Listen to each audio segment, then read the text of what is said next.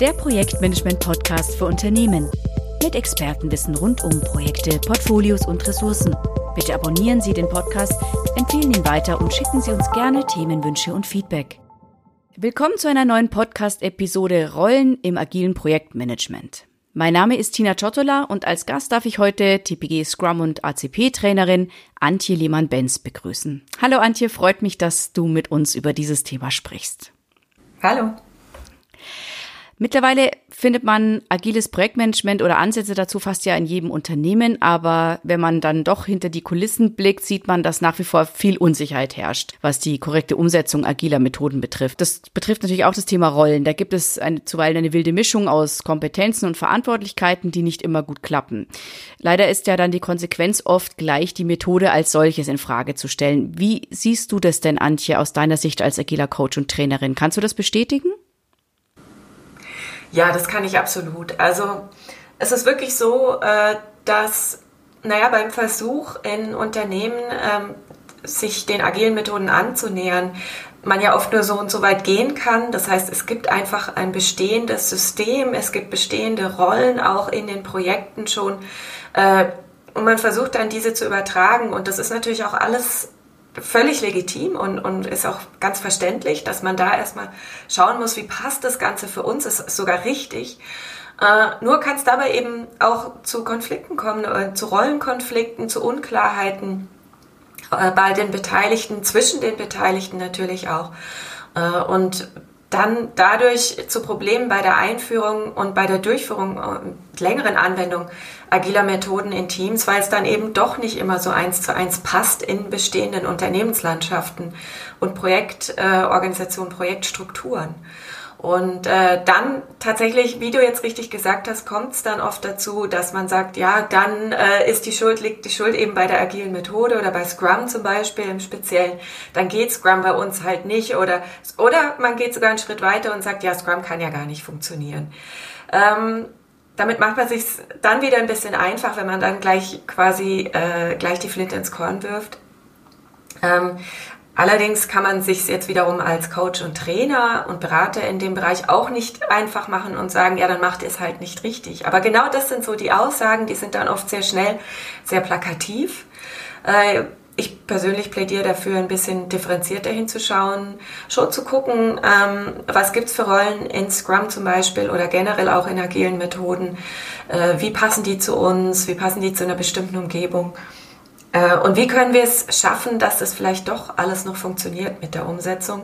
Das sind natürlich die großen Herausforderungen in den Unternehmen, das sind nicht die kleinen.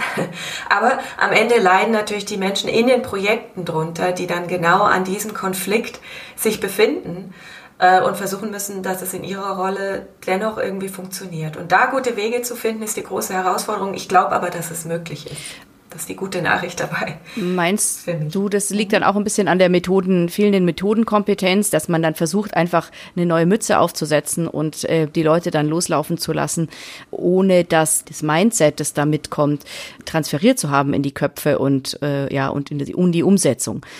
Das heißt, da ist ja dann eigentlich auch ein Scheitern der Methode vorprogrammiert, oder nicht? Ja, ganz klar. Also das sieht man häufig, äh, dass es genauso passiert, ähm, dass auch die Leute ein bisschen alleingelassen werden. Also ich möchte die Leute selbst äh, da fast auch ein bisschen gerne in Schutz nehmen, dass sie nicht, ähm, dass es ganz klar ist, wenn jemand jetzt äh, wenn es jetzt heißt, im nächsten Projekt bist du dann der Scrum Master und derjenige macht es vielleicht sogar gern und hat auch Lust auf diese Herausforderung, dass er sich dann doch im Projekt dann erstmal in einem, ja, in einer Neusortierung befindet, wo er dann auch sagen muss, okay, äh, jetzt muss ich erstmal schauen, wie ich mit meinem vorhandenen Wissen, vielleicht mit ein bisschen Training, was ich bekommen habe, wie wir das jetzt hier zum Laufen bringen. Und gerade wenn es sich zum Beispiel um Pilotteam handelt, äh, wenn man das vorher noch nie so gemacht hat in der Organisation, dann kann das schon durchaus auch sehr anstrengend, sehr herausfordernd sein. Und dann fehlen vielleicht tatsächlich auch noch fehlt vielleicht noch die fundierte Basis sowohl an Wissen als auch an Erfahrung. Also ich denke, dass ja beides zusammenkommen muss. Ich brauche gutes Training für die Leute.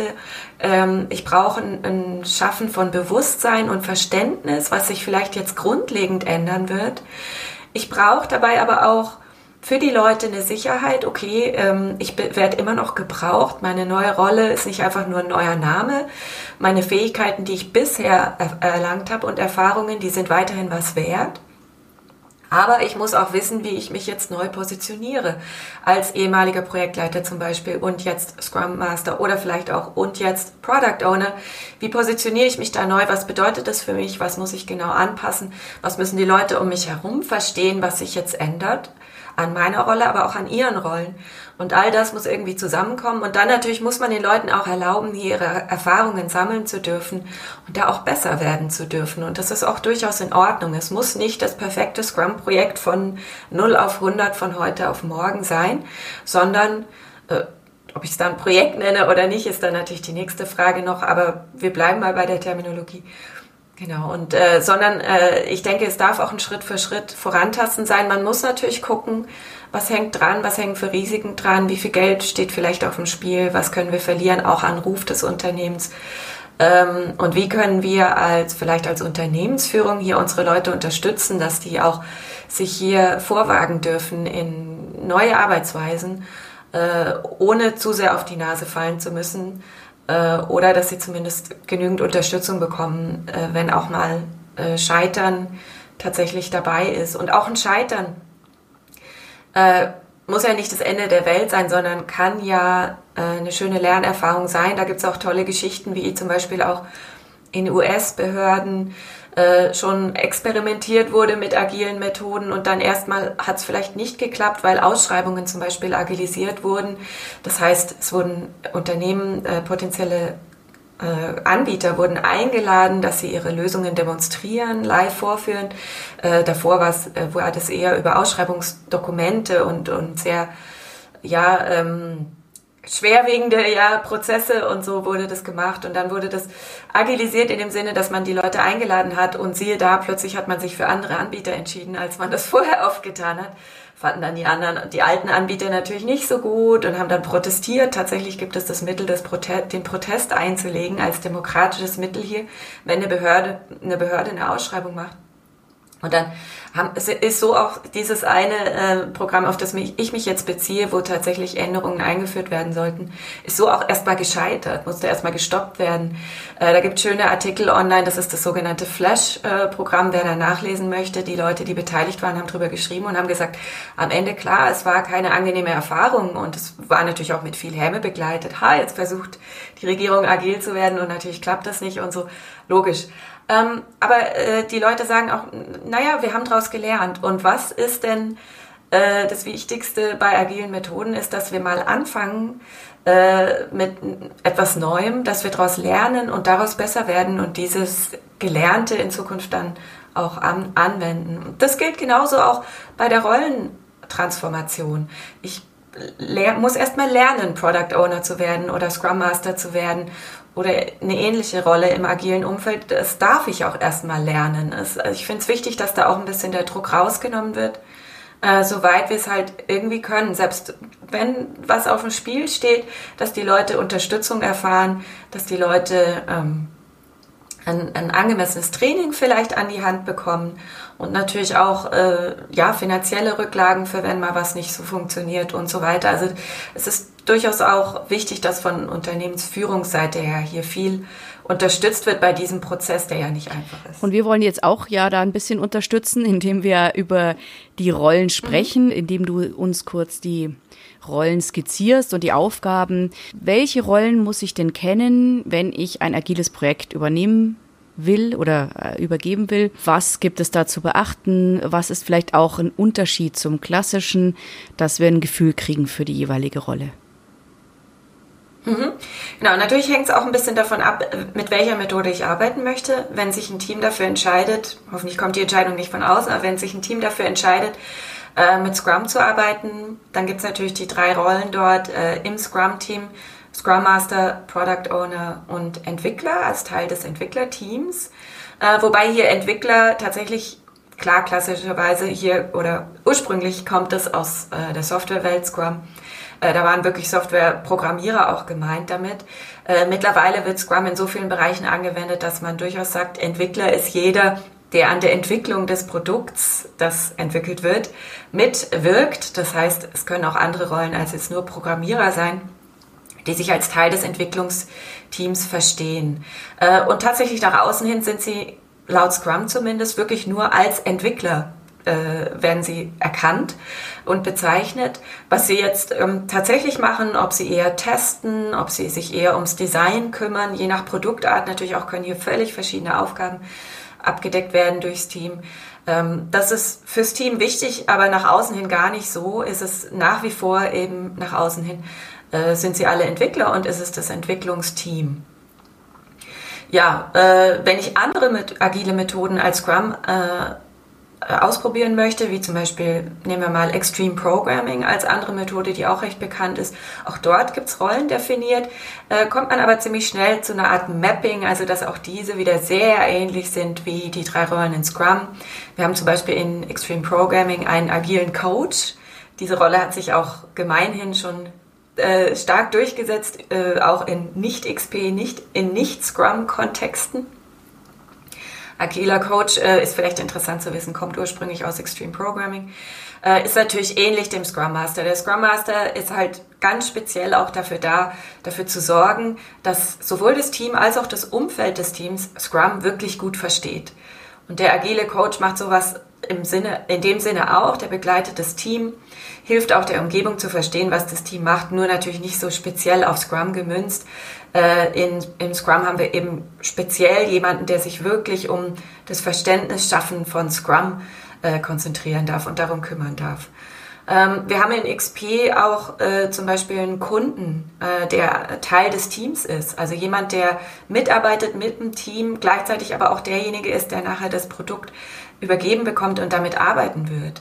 Äh, und dann heißt es in XP zum Beispiel, bei größeren Projekten darf das durchaus auch eine, eine Schnittstellenperson sein, eine Proxy-Person sein.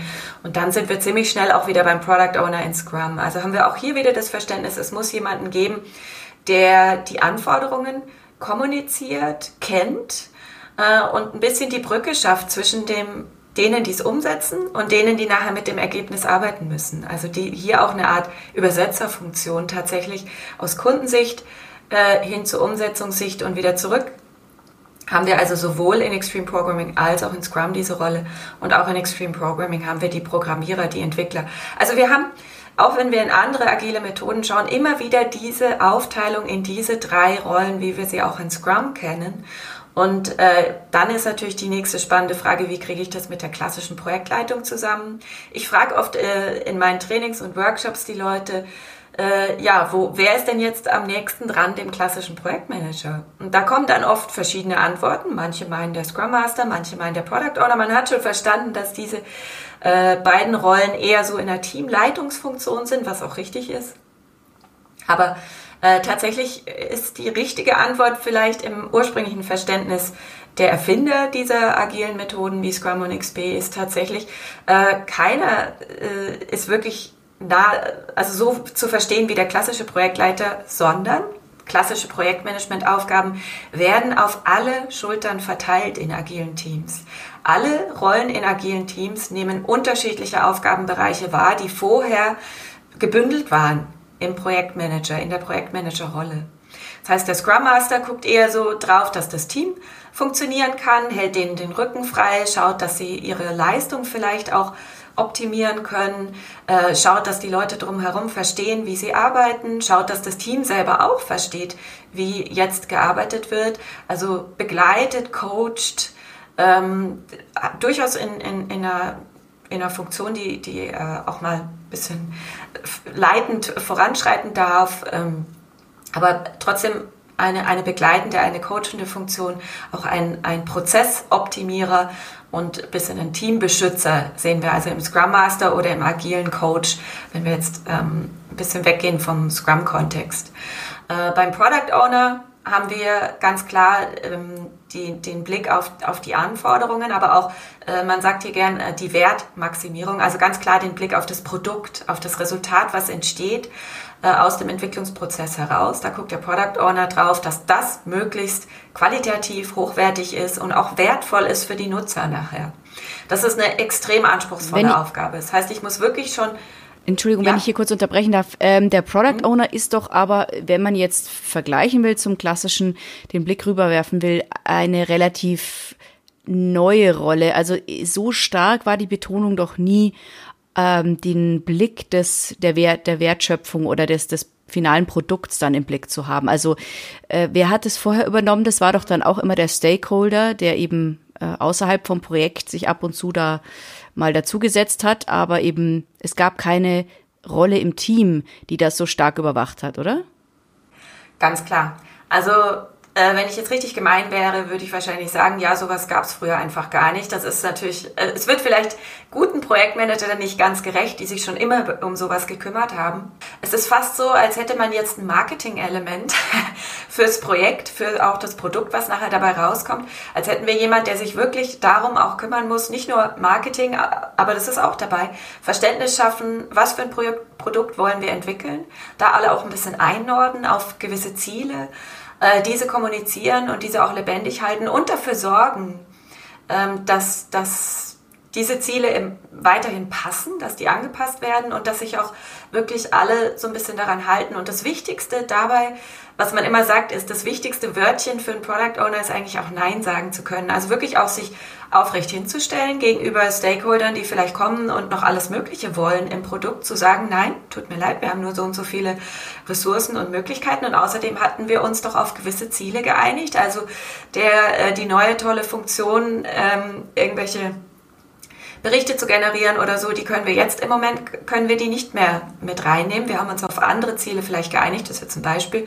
Ne? Vielleicht können wir nochmal in Zukunft irgendwann drüber reden, aber im Moment äh, geht es nicht. Also, dass man da auch sagt, das kommt jetzt nicht ins Backlog. Ne? In Scrum ist ja die einzige Quelle von Anforderungen, ist ja das Product Backlog. Und der Product Owner ist dafür verantwortlich zu entscheiden, was da reinkommt und was nicht. Jetzt haben wir schon wieder ein Problem. Oft in vielen äh, Unternehmen, in denen Scrum eingeführt wurde, kürzlich oder derzeit wird, ähm, oder sogar schon auch in denen, wo es schon eine Weile lang mit Scrum gearbeitet wird, dass der Product Owner diese Autorität gar nicht hat. Das heißt, hier haben wir einen ganz klaren Rollenkonflikt jetzt in der Realität, dass der tatsächlichen Product Ownern, die so genannt werden und so fungieren sollen in dieser Rolle, dass die gar nicht ausgestattet sind mit der notwendigen Autorität, die sie laut Scrum doch eigentlich haben sollten. Und ähnlich natürlich auch in anderen agilen Methoden, sollten sie eine, ein gewisses Sagen haben, wenn es um Entscheidungen fürs Produkt geht. Und tatsächlich trifft die Entscheidungen aber vielleicht jemand anders im Unternehmen, jemand, der dem Product Owner vielleicht vorgesetzt ist oder äh, ähnliches. Äh, oder ein Kundenunternehmen lässt sich gar nicht darauf ein, vielleicht ein Product Owner auf Umsetzerunternehmensseite äh, diese Entscheidungen zu treffen, sondern behält sich das vor. Das heißt, ein Product Owner in, in so einer Rolle ist natürlich ein bisschen auf verlorenem Posten, denn ähm, man müsste eigentlich an der Wertmaximierung des Produkts aktiv entscheiden und mitarbeiten dürfen, kann aber de facto diese Entscheidungen gar nicht treffen. Das ist tatsächlich eines der häufigsten Probleme, die ich sehe, wenn ich mit Product Ownern arbeite, dass ihnen diese Befugnis fehlt, dass ihnen diese Anerkennung auch fehlt, diese Entscheidungsgewalt. Es gibt dann natürlich auch Bewegungen, die sagen, ja, das ist sowieso keine gute Idee, das an einer Rolle festzumachen wir, oder an einer Person festzumachen. Äh, lasst uns hier Lösungen finden, die auch in Großkonzernen zum Beispiel dann besser funktionieren. Und das ist ein gangbarer Weg. Dann entferne ich mich aber natürlich vom Scrum äh, und agilen Rollenverständnis hier, wie es mal gedacht war. Das war ja durchaus aus einem guten Grund. Und man muss auch sagen, wenn das so tatsächlich so gemacht wird und gelebt wird, wie es in Scrum äh, verstanden wird, äh, dann kann es auch durchaus gut funktionieren und da gibt es auch Erfolgsbeispiele dafür. Also kann, kann tatsächlich funktionieren.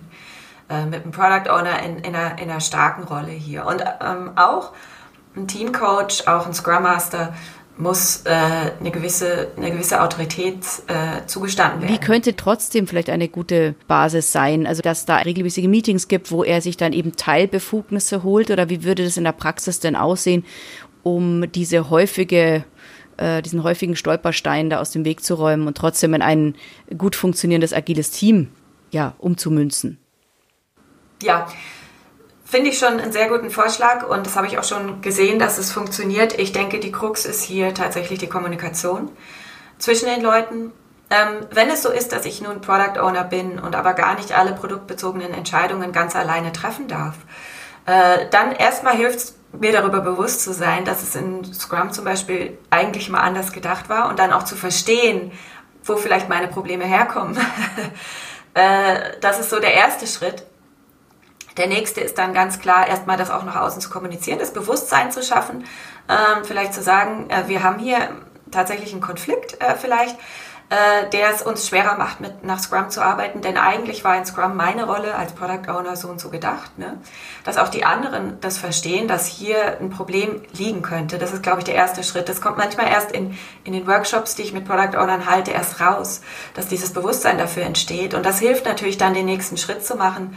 Und der könnte dann zum Beispiel sein, sich abzustimmen mit den Leuten, die hier auch noch mitentscheiden möchten, dürfen, sollen äh, sich besser abzustimmen, einen guten Prozess zu finden, der auch schnell funktioniert, so dass ein Product Owner nicht das Gefühl hat, mir sind die Hände gebunden, ich soll meine Rolle ausführen, kann es aber gar nicht, denn ich muss vielleicht zwei Wochen genau. auf Entscheidungen warten, die ich sonst eigentlich genau. selbst treffen würde. Äh, dass man hier versucht, eine Schnelligkeit reinzubringen, dann ist man schon ein in meinen Augen ein Riesenschritt weiter Richtung Unternehmensagilität, wenn man sowas hinbekommt. Und dann muss es gar nicht, da muss man gar nicht an der Stelle aufhören, dass man sagt, naja, äh, ich kann gar nicht so agieren, wie ein Product Owner in Scrum eigentlich agieren können sollte, dann lassen wir es halt bleiben. Also ich finde es eine gute Idee, dann trotzdem zu versuchen, das Ganze noch weiter zum Laufen zu bringen. Äh, mit einem gewissen Problembewusstsein, das erstmal da ist, kann man, glaube ich, auch gute Lösungen finden. Äh, und die liegen garantiert irgendwo in der äh, Kommunikation und in der Prozessgestaltung. Aber ähm, ist es nicht auch ein bisschen ja. viel verlangt von einem großen Unternehmen, wenn jetzt ein Produkt entwickelt wird, das ihnen ein, eine Hand zu geben? Das Argument gibt's. Das sind die Leute, die sagen, ähm, die Product Owner Rolle ist völlig überbewertet in Scrum. Ähm, es gibt diese eine Art Gegenbewegung, die sagen, ähm, sie finden es deshalb auch nicht gut und die Entscheidung darf man auch treffen. Äh, auch aus Unternehmenssicht kann man so argumentieren. Dann muss man allerdings auch wirklich, glaube ich, so weit gehen und sagen, dann ist Scrum tatsächlich nicht für uns geeignet. Dann müssen wir uns ein anderes System ausdenken. Das können wir an Scrum anlehnen vielleicht oder an die Ideen äh, in Scrum, die uns gefallen. Aber dann brauche ich nicht mehr im Team sagen, äh, arbeitet bitte nach Scrum, wenn es dann, äh, denn dort ist die Vorstellung so. Und wenn das dann nicht gewährleistet werden kann, dann, dann kann es so nicht funktionieren, dann muss ich konsequent sein. Aber ich glaube, es ist möglich, äh, noch dazu zu sagen, ich verstehe jeden, der sagt, bei uns geht das nicht, äh, möchte ich auch nie zu weit gehen, ähm, denn tatsächlich ist, äh, äh, sind Personen die Hände gebunden, wenn drumherum die Umgebung nicht mitmachen will und wenn diese Umgebung groß und komplex ist, habe ich hier tatsächlich Grenzen gesetzt, denke ich. Aber gleichzeitig würde ich behaupten, es ist möglich, denn ich sehe es ja jeden Tag, dass es funktioniert. Ich gehe raus ähm, und arbeite mit Scrum-Teams, in denen das sehr wohl funktioniert. Es gibt auch tolle äh, äh, Beispiele, bei, äh, zum Beispiel in der ähm, Automobilindustrie, wo ich manchmal unterwegs bin, habe ich schon ein Team kennenlernen dürfen. Das war in einem, in, auch in einem skalierten Setting, also dass es wirklich mehrere Teams waren, die in eine in das gleiche Produkt, zum gleichen Produkt, sagen wir mal, hingearbeitet haben, zugearbeitet haben. Ein großes Produkt, das war eine Software Suite, die sie intern verwendet hatten oder immer noch verwenden. Und ähm, das sind verschiedene Teams, die alle einen eigenen Product Owner zum Beispiel haben. Es gibt aber auch noch einen Chief Product Owner bei Ihnen, der tatsächlich die ganz großen Portfolioentscheidungen trifft. Jeder Product Owner in den Einzelteams hat aber äh, die, ähm, die Möglichkeit für die einzelnen Pro Produktbereiche Entscheidungen zu treffen und so funktioniert es für die sehr gut. Die haben andere Probleme, wie zum Beispiel, wie synchronisieren sie ihre Iterationen, ihre Sprints äh, am besten. Das war eine große Frage bei Ihnen. Ähm, auch äh, wie bringe ich in Portfolio-Sicht das Ganze nochmal gut zusammen. Also da waren tatsächlich die großen Fragen ein bisschen höher aufgehängt, aber zumindest, was wir jetzt hier gerade diskutieren, äh, Product Owner Rolle war dort gut geklärt und gelöst und hat auch funktioniert. Gehen wir nochmal auf die anderen Rollen auch ein bisschen ein. Jetzt haben wir viel über den Product Owner gesprochen, der ja wahrscheinlich auch die brisanteste Rolle ist oder die am meisten diskutiert wird, vermutlich. Scrum Master hat es, hat ja auch Elemente von dem ehemaligen Teamleiter. Gerade bei Matrix-Organisationen ist ja dann doch so, dass der Projektleiter nicht so sehr der Teambeschützer ist, weil er ja äh, Dinge rausgibt an, an Teams, die einen Teamleiter haben.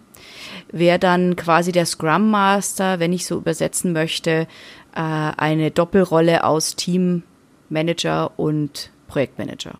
Ja, wahrscheinlich. Äh, es sind wieder Elemente aus dem Projektmanagement, ähm, die im Scrum Master wieder vom Scrum Master wieder wahrgenommen werden müssen, aber eben nicht alle. Also die ganze inhaltliche Diskussion, äh, was geht ins Produkt, was nicht, aber auch durchaus äh, Timing, also äh, Terminplan und ähm, auch Budget Die Themen sind eher beim Product Owner zu sehen, im Zusammenarbeit, ganz enge Zusammenarbeit mit dem Entwicklungsteam, die hier auch viel Selbstentscheidungsgewalt haben.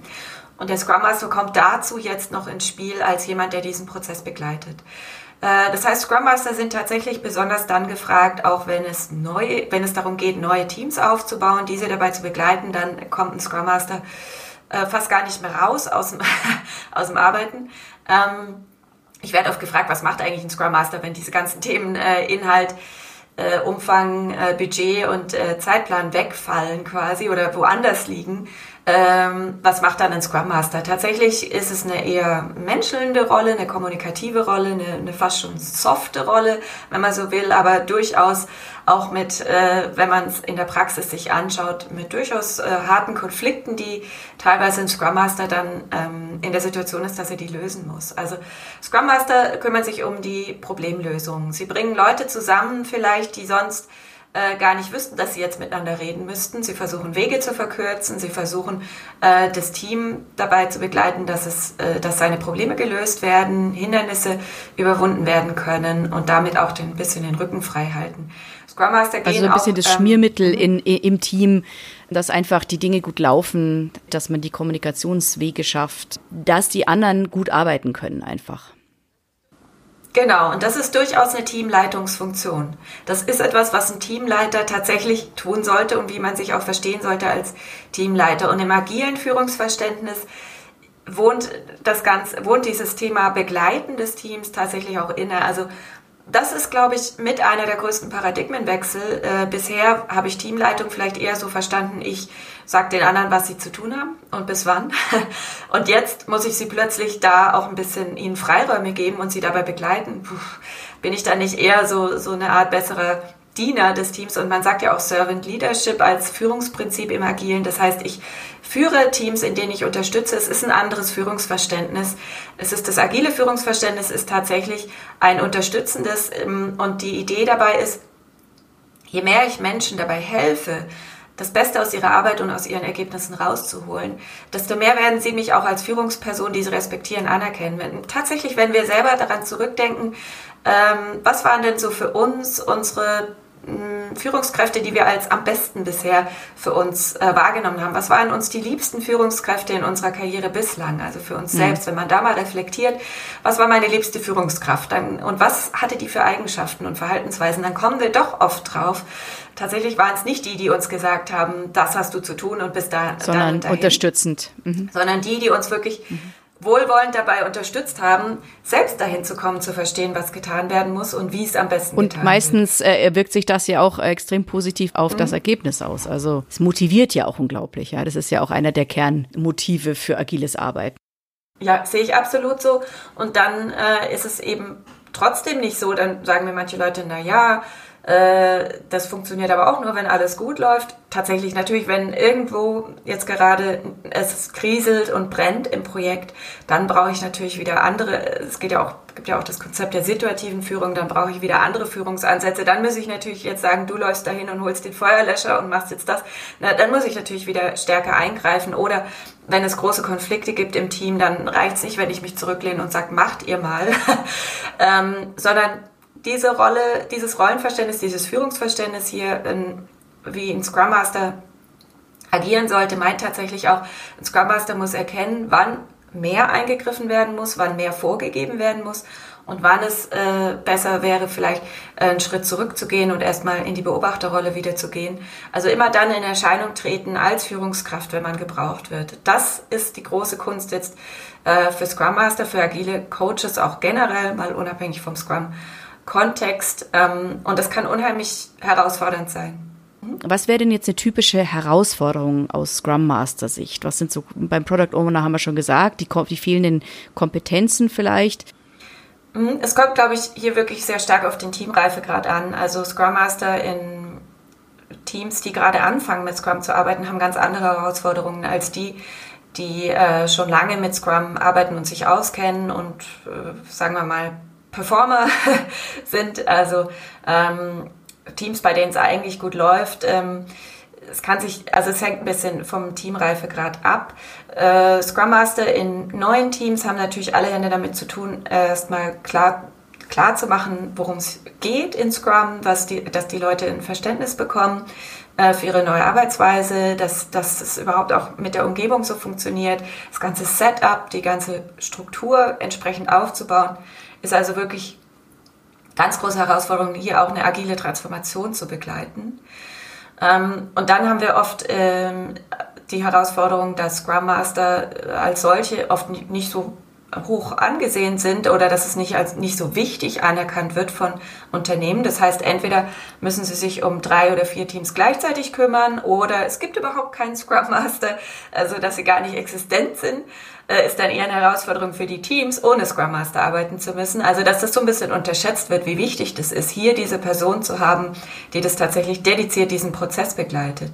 Und in fortgeschrittenen Teams äh, sehe ich wieder für Scrum Master die Herausforderung vielleicht zu erkennen, wann brauchen die mich, wann nicht. Ne? Äh, auch, äh, dass man sich vielleicht nicht komplett überflüssig macht äh, oder auch so fühlt, dass man jetzt gar nicht mehr gebraucht wird. Es kann natürlich irgendwann zu dem Punkt kommen, wenn ein Team so weit ist, dass es wirklich verstanden hat, wie man arbeitet, dann kann es sein, der Scrum Master hat irgendwann weniger zu tun und kann dann natürlich doch auch wieder gucken, ob es vielleicht mehrere Teams so begleitet werden können oder ob vielleicht man ähm, Skalierungen äh, im Unternehmen dann auch begleitet, mit anderen Scrum Mastern im Unternehmen zusammenarbeitet, sich vernetzt. Das ist übrigens gleich schon mal äh, wieder ein äh, Lösungsvorschlag von mir.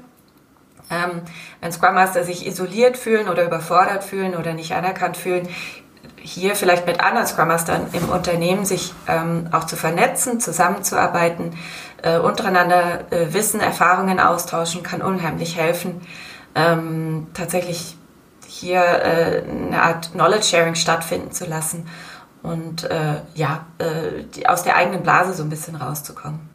Mich würde noch kurz interessieren, mhm. weil du sagst, er ist auch dafür da, Probleme zu lösen mhm. äh, oder beziehungsweise die Füße auch mal stillzuhalten, wenn es gut läuft. Kannst du uns vielleicht mal ein Beispiel geben? Wo würde er einschreiten? Was wäre ein Problem, wo ein Scrum Master dann zur Tat schreiten sollte? Ja, ich habe ein paar konkrete Beispiele, die ich kenne aus meiner Praxis. Ein Fall äh, war ein ähm, Scrum Master, der ein Team begleitet hat, die anfangen sollten, in einer neuen Entwicklungsumgebung zu arbeiten und am Tag 1 des ersten Sprints hatten sie, hatte keiner von ihnen dafür die richtigen Zugangsdaten oder irgendwelche Logins schon erstellt. Und zwar waren die beantragt worden, hingen aber irgendwo in der Warteschleife vom Support, IT-Support des Unternehmens, vom Service Desk äh, und waren natürlich nicht hoch priorisiert worden. Entsprechend äh, wurden sie halt irgendwann, sie irgendwann mal drangekommen. Das ging aber so nicht. Man hat dann ja festgestellt am Tag 1 des Sprints, nein, wir brauchen das jetzt oder wir können ja unseren Sprint gar nicht starten. Ohne das können wir nicht anfangen.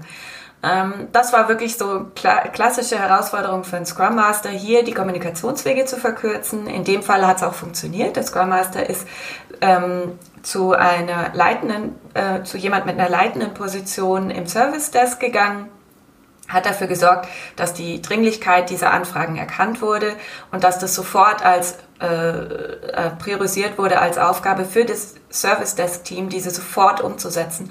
Und tatsächlich innerhalb eines Tages, in diesem Fall waren die Logins da und konnte dann begonnen werden zu arbeiten. Das ist jetzt mal eine Erfolgsgeschichte. Es klappt natürlich nicht immer so gut. Äh, Scrum Master haben mit Menschen zu tun und da kann das mal äh, besser funktionieren, mal nicht so.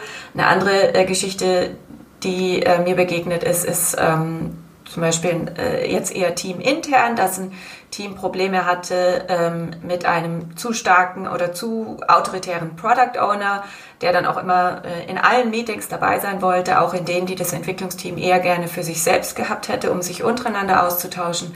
In dem Fall ähm, musste tatsächlich dann auch der Scrum Master ins Spiel kommen, um mit äh, dem Product Owner zusammenzuarbeiten, dieses Verhältnis zu verbessern, das Bewusstsein beim Product Owner zu schaffen, lass mal ein bisschen die Zügel locker, das Team weiß schon, was es tut, sie wünschen sich da ein bisschen mehr Respekt und auch ein bisschen mehr, dass du sie mal machen lässt. Ne? Äh, und auch in dem Fall ähm, Klar, es hat geknirscht, aber am Ende ist es dann gut ausgegangen, weil aber auch das Entwicklungsteam verstanden hat in dem Fall, wir müssen zum Scrum Master gehen, wenn wir Probleme haben. Also hier hängt durchaus auch eine Aufgabe am Entwicklungsteam, mit dem Scrum Master aktiv zusammenzuarbeiten und zu sagen, du Scrum Master, kannst du dich bitte kümmern? Wir haben hier ein Problem, das schaffen wir alleine nicht oder das möchten wir auch nicht alleine angehen. Dafür bist du ja da, äh, hier auch quasi fast zu eskalieren, aber eben nicht äh, gleich zu irgendwelchen höheren Führungsebenen, sondern erstmal zum Scrum Master und der kann dann gucken, mit wem muss ich jetzt zusammenarbeiten, können wir das unter uns lösen, muss ich vielleicht nach außen gehen, weiter eskalieren. Äh, das ist natürlich, äh, erfordert unheimlich politisches, politisches Geschick und auch Fingerspitzengefühl. Das sind aber ganz klassische Beispiele für Aufgaben, die Scrum Master so zu lösen haben im Alltag. Und äh, Aussage Scrum Master, ähm, erst letztens von äh, habe ich die gehört, äh, man denkt, wir hätten nichts zu tun. Wir haben alle Hände voll zu tun und zwar den ganzen Tag. Ja, glaube ich sofort, weil es vor allem Kommunikation. Ja, ja klar, mhm. weil es ist ja ständig, äh, also a, wenn du einfach der so ein bisschen der Methodenwächter bist, also dass eben auch die Rollen richtig gelebt und verstanden werden und äh, umgesetzt werden, die ganzen Kompetenzen und Aufgaben. Dann gibt's ja eben noch dann, wie du ja eben das Beispiel nanntest, die technischen Herausforderungen, die ja oft auch kommen. Äh, und ja. diese ganze Kommunikation, ähm, was im Klassischen ja auch über das PMO dann oft ähm, erledigt wird, ja, dass da auch die Überforderung des Projektmanagers, äh, alles in eine Rolle zu quetschen, auch nicht mehr funktioniert hat und dass das eben einfach auch immer noch ja. diese, diese Rolle eines PMOs dann braucht, der da eben auch solche Tätigkeiten übernimmt und solche Probleme Ganz löst, klar. ja. Also dass es so mhm. jemanden braucht, bin ich auch davon überzeugt, dass der nicht, dass dem nicht langweilig wird. Ja, es ist fast überraschend, wie sehr das noch unterschätzt wird. Besonders in großen Konzernen äh, ist die häufigste Diskussion tatsächlich erst bei diese, dass, dass das den Leuten noch nicht so äh, in den Kopf geht, dass das tatsächlich Arbeit ist. Ähm, mit Leuten zu arbeiten, mit Menschen umzugehen, zu kommunizieren, Probleme zu klären, Prozesse äh, zu strukturieren und, und, und klar, äh, gerade zu ziehen äh, und auch passend zu machen. Äh, ist große Herausforderung ja. und ist Wo, tatsächlich Arbeit. Wobei es mich ein bisschen wundert, weil gerade wenn du sagst, es geht ja auch ein, ein Hauptjob des Scrum Masters ist auch die Teams ins agile Arbeiten einzuführen und da eben zu gucken, dass alle da reinwachsen und es dann immer besser machen. Das ist ja ein ganz klarer Change Management Prozess, der von jemandem betreut werden muss, ja, ja. Agile Coach im mhm. Extreme Programming. Da ist ja diese Aufgabe noch viel mehr äh, im Namen drin. Also da äh, verwundert mich das ehrlich gesagt, dass die Rolle so stiefmütterlich behandelt wird, ja. Ja, und auch das Verständnis für die Wichtigkeit von gutem Change Management. Mhm. Und das ist tatsächlich ein großer Teil der Product Owner und Scrum Master Rollen, äh, ist tatsächlich, wie du richtig sagst, äh, Change Management und Verständnis schaffen. Mhm. Äh, und das kann selbst in Organisationen, die schon recht weit sind, da gibt es ja auch Beispiele wie die ING Bank, äh, Spotify und alle, die schon sehr weit sind, auch dort muss man immer wieder äh, bestätigen, diese Leute, auch die dort arbeiten, muss man immer wieder daran arbeiten, ein gemeinsames Verständnis zu schaffen, wie man arbeiten will. Und dieses Wie ist eine wichtige Frage. Das Was ist natürlich auch wichtig. Was wollen wir produzieren? Was wollen wir ähm, erzeugen? Und darum kümmert sich ja der Product Owner besonders, aber auch das Wie. Äh, wie wollen wir das machen? Und das ist eben agiler Coach, Scrum Master Rolle. Hm? Ja, und es gibt ja eine gewisse Ermüdungserscheinung gerade schon aktuell zu beobachten. Also insofern äh, liegt es sicher auch daran, dass da eben vielleicht eben das Wie zu wenig in den Vordergrund äh, gerückt wird. Ganz kurz noch zum Entwickler. Also was sie tun, hast du schon gesagt, aber vielleicht auch so die Herausforderungen im Agilen, vielleicht auch sich da reinzufinden oder generell äh, bleibende Herausforderungen. Wie sieht's da beim Entwicklerteam aus? Ja, genau. Also als Mitglied eines Scrum-Entwicklerteams ähm, muss ich mich vielleicht ein bisschen verabschieden von der Idee, irgendjemand sagt mir, was ich zu tun habe. Ich arbeite das ab im stillen Kämmerlein vor meinem äh, Bildschirm ähm, und komme dann irgendwann wieder und melde mich, wenn es fertig ist und das war's dann hoffentlich und schmeiß meine Ergebnisse dann über den Bildschirm so ungefähr. Ähm, es gibt Leute, die arbeiten lieber so und ich verstehe das auch, aber dann ist man vielleicht nicht ganz geeignet für eine Entwicklerrolle im Scrum-Team, laut Scrum-Verständnis. Dort wollen wir eigentlich die Leute haben, die äh, sehr gerne mit den anderen Teammitgliedern viel im Austausch stehen, proaktiv an der Lösungsentwicklung beteiligt sind, sich auch Gedanken machen über Zielerreichung, zumindest im aktuellen, in der aktuellen Iteration, im aktuellen Sprint, also im aktuellen ähm, ja, in der aktuellen äh, Entwicklungszyklus, äh, dass man sich zumindest da mal Gedanken macht, wo wollen wir hin, aber auch, äh, wie können wir Qualität sicherstellen unseres Ergebnisses, dafür Verantwortung übernehmen, dafür einstehen, zu gucken, wie können wir untereinander gut kommunizieren und uns austauschen, wie arbeiten wir gut zusammen. Also auch, dass das Entwicklerteam nicht nur das Was, aber auch das Wie, sich beides diese Fragen stellt, äh, im Bereich ihrer Verantwortung, also natürlich auch in Zusammenarbeit dann mit den anderen beiden Rollen ganz stark. Mhm. Also Makro-Mikro-Ebene, also die im, im Entwicklerteam genau. äh, subsumiert sich dann nochmal das alles, was äh, im Scrum Master und Product Owner auch noch im großen, im strategischeren Sinne gelebt wird. Mhm. Auf täglicher Doing-Ebene und äh, durchaus steht im Scrum Guide sogar, der Product Owner kann all seine Aufgaben selbst wahrnehmen, laut Scrum Guide, oder diese äh, ins Entwicklerteam delegieren. Also da sieht man schon, ähm, gute Entwicklerteams können hier auch sehr viel selbst übernehmen, wenn es mhm. um Zielsetzung und Zielerreichung geht und Sicherstellung von Qualität. Aber das sieht auch, äh, daran sieht man auch, was in Scrum für eine Erwartung herrscht ähm, an die Leute, die in den Teams sind. Und das ist schon, also viel Verantwortung, viel Proaktivität, dafür aber auch viel Freiraum. Aber das muss man auch wollen und dafür muss man auch der Typ sein, glaube ich. Also das passt nicht immer so zusammen mit den Leuten, die tatsächlich dann da sind. ähm, also es gibt ja Mitarbeiter, die die nicht so der Typ sind fürs Agile. Wie, äh, wie sind da so deine Erfahrungen? Gibt, sind es viele, sind es wenige? Kann man die dann doch noch irgendwie begeistern fürs Agile oder muss man einfach sagen, es geht nicht mit jedem? Ja, ich würde schon sagen, es geht nicht mit jedem. Ich würde aber auch sagen, die Menschen, die tatsächlich so drauf sind, dass sie kein großes Interesse haben an den Ergebnissen ihrer Arbeit, sondern lieber nur ihre Zeit absitzen, dafür bezahlt werden, dann wieder heimgehen. Äh, ich kann, also ich behaupte jetzt einfach mal, dass das oft auch an einer gewissen Desillusionierung liegt, mhm. einer, einer, also dass es historische Gründe hat, dass Leute auch äh, die Erfahrung machen mussten, sie werden sowieso nicht ernst genommen und dann sinkt natürlich auch die Motivation und dann wird man so auch zum jemanden, der halt seine Arbeit nach Vorschrift macht und dann wieder geht. Ähm, wir wollen eigentlich schon wachkitzeln in den Leuten, diese Motivation, diese Proaktivität. Äh, wir sehen sie ja auch in Scrum als die Spezialisten, als die technischen Experten. Die wissen normalerweise besser als jeder drumherum, wie die, das Produkt funktioniert, äh, wie die Entwicklungsumgebung funktioniert, äh, was die technischen äh, Details sind. Da sind die eigentlich die Spezialisten und als solche wollen wir sie anerkennen. Und wir hoffen, dass wir dann in der proaktiven Zusammenarbeit mit ihnen, wo wir ihnen auch Freiräume in der Gestaltung, Mitgestaltung des Ergebnisses geben, ähm, wir hoffen, dass dadurch dann auch mehr Motivation entsteht. Und ich würde sagen, ich glaube, bei 90 Prozent der Leute, lehne ich mich jetzt auch mal aus dem Fenster und mache meine Schätzung, bei 90 Prozent der Leute funktioniert das auch. Und dann gibt es vielleicht noch die paar Leute, die, die auch darauf keine Lust haben. Und dann muss man sagen, okay, die sind vielleicht nicht diejenigen, die wir in den agilen Teams wirklich haben wollen. Auch da gibt es ähm, schon viele Beispiele, wie tatsächlich auch Leute aus Teams, ich sage jetzt mal fast böse, aber entfernt werden mussten, mhm. wie man sich trennen musste, klingt vielleicht besser, äh, dass man sich von Leuten aus Teams trennen musste, dass man sagen musste, du, äh, das funktioniert jetzt hier nicht so gut. Ähm, wir haben festgestellt, mit dir äh, kann der Rest des Teams nicht gut zusammenarbeiten.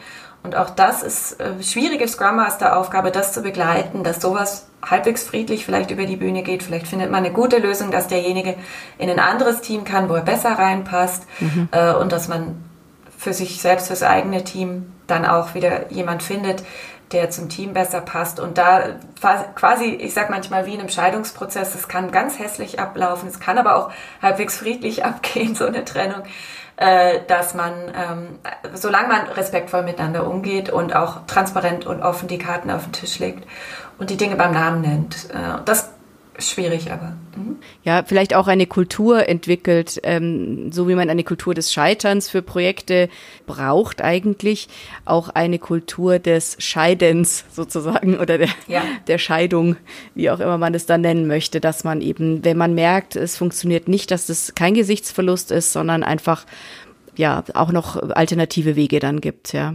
Wäre sicher. Ganz klar. Und erfahrene Projektmanager kennen das natürlich aus dem Klassischen ganz genauso. Da gab es auch schon immer Teammitglieder, die manchmal nicht so gut gepasst haben. Und hier haben wir halt auch noch eine gewisse Erwartungshaltung, die jetzt im Agilen dazu kommt, die aus dem agilen Verständnis herauskommt. Nämlich sei proaktiv, äh, versuch motiviert mit am Ergebnis zu arbeiten, äh, versuch auch Konflikte zu lösen, ähm, wenn, wenn du sie siehst im Team. Versuch mit den anderen da auch gut zu kommunizieren, geh auf die Leute zu, melde dich, wenn du ein Problem hast.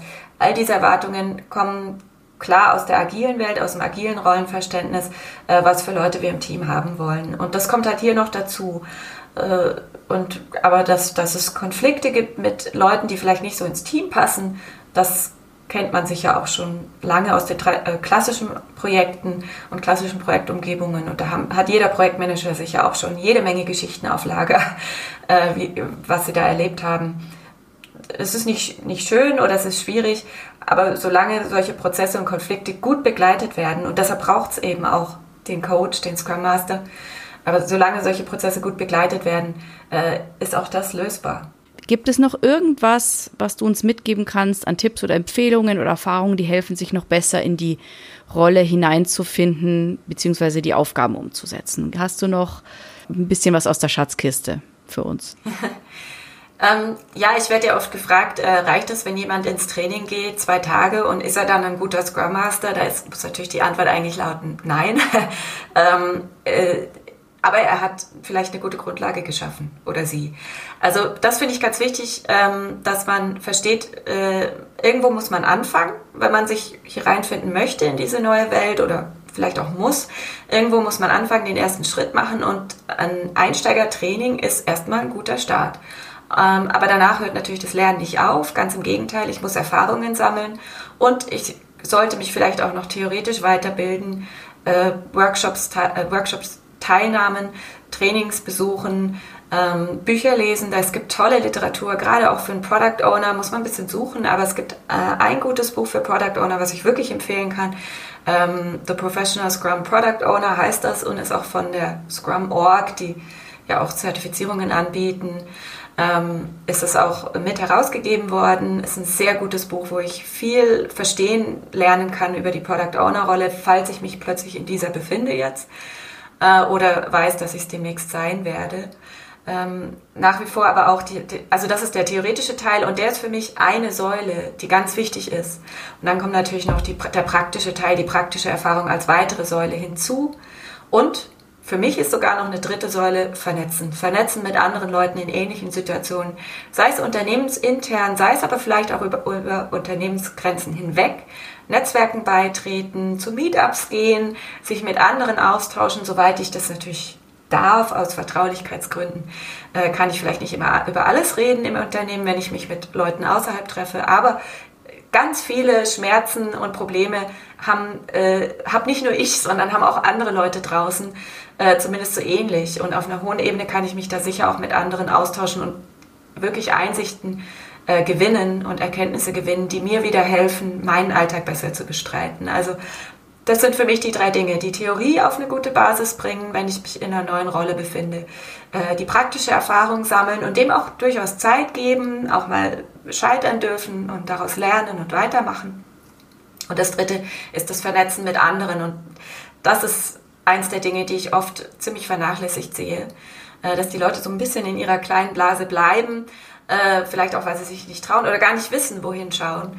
Und es gibt ganz tolle Angebote, wenn man sich mal umschaut, an Netzwerken, an Treffen, virtuell, aber auch vor Ort teilweise äh, wieder möglich, äh, dass ich mich da austausche mit anderen in ähnlichen Rollen oder zumindest unternehmensintern mal gucke, wen gibt's denn da noch mit ähnlichen Herausforderungen. Stammtische, Gründe, äh, selbst unternehmensintern oder Mittagsessenstreffen mit anderen Product Ownern, zum Beispiel anderen Scrum Mastern im Unternehmen.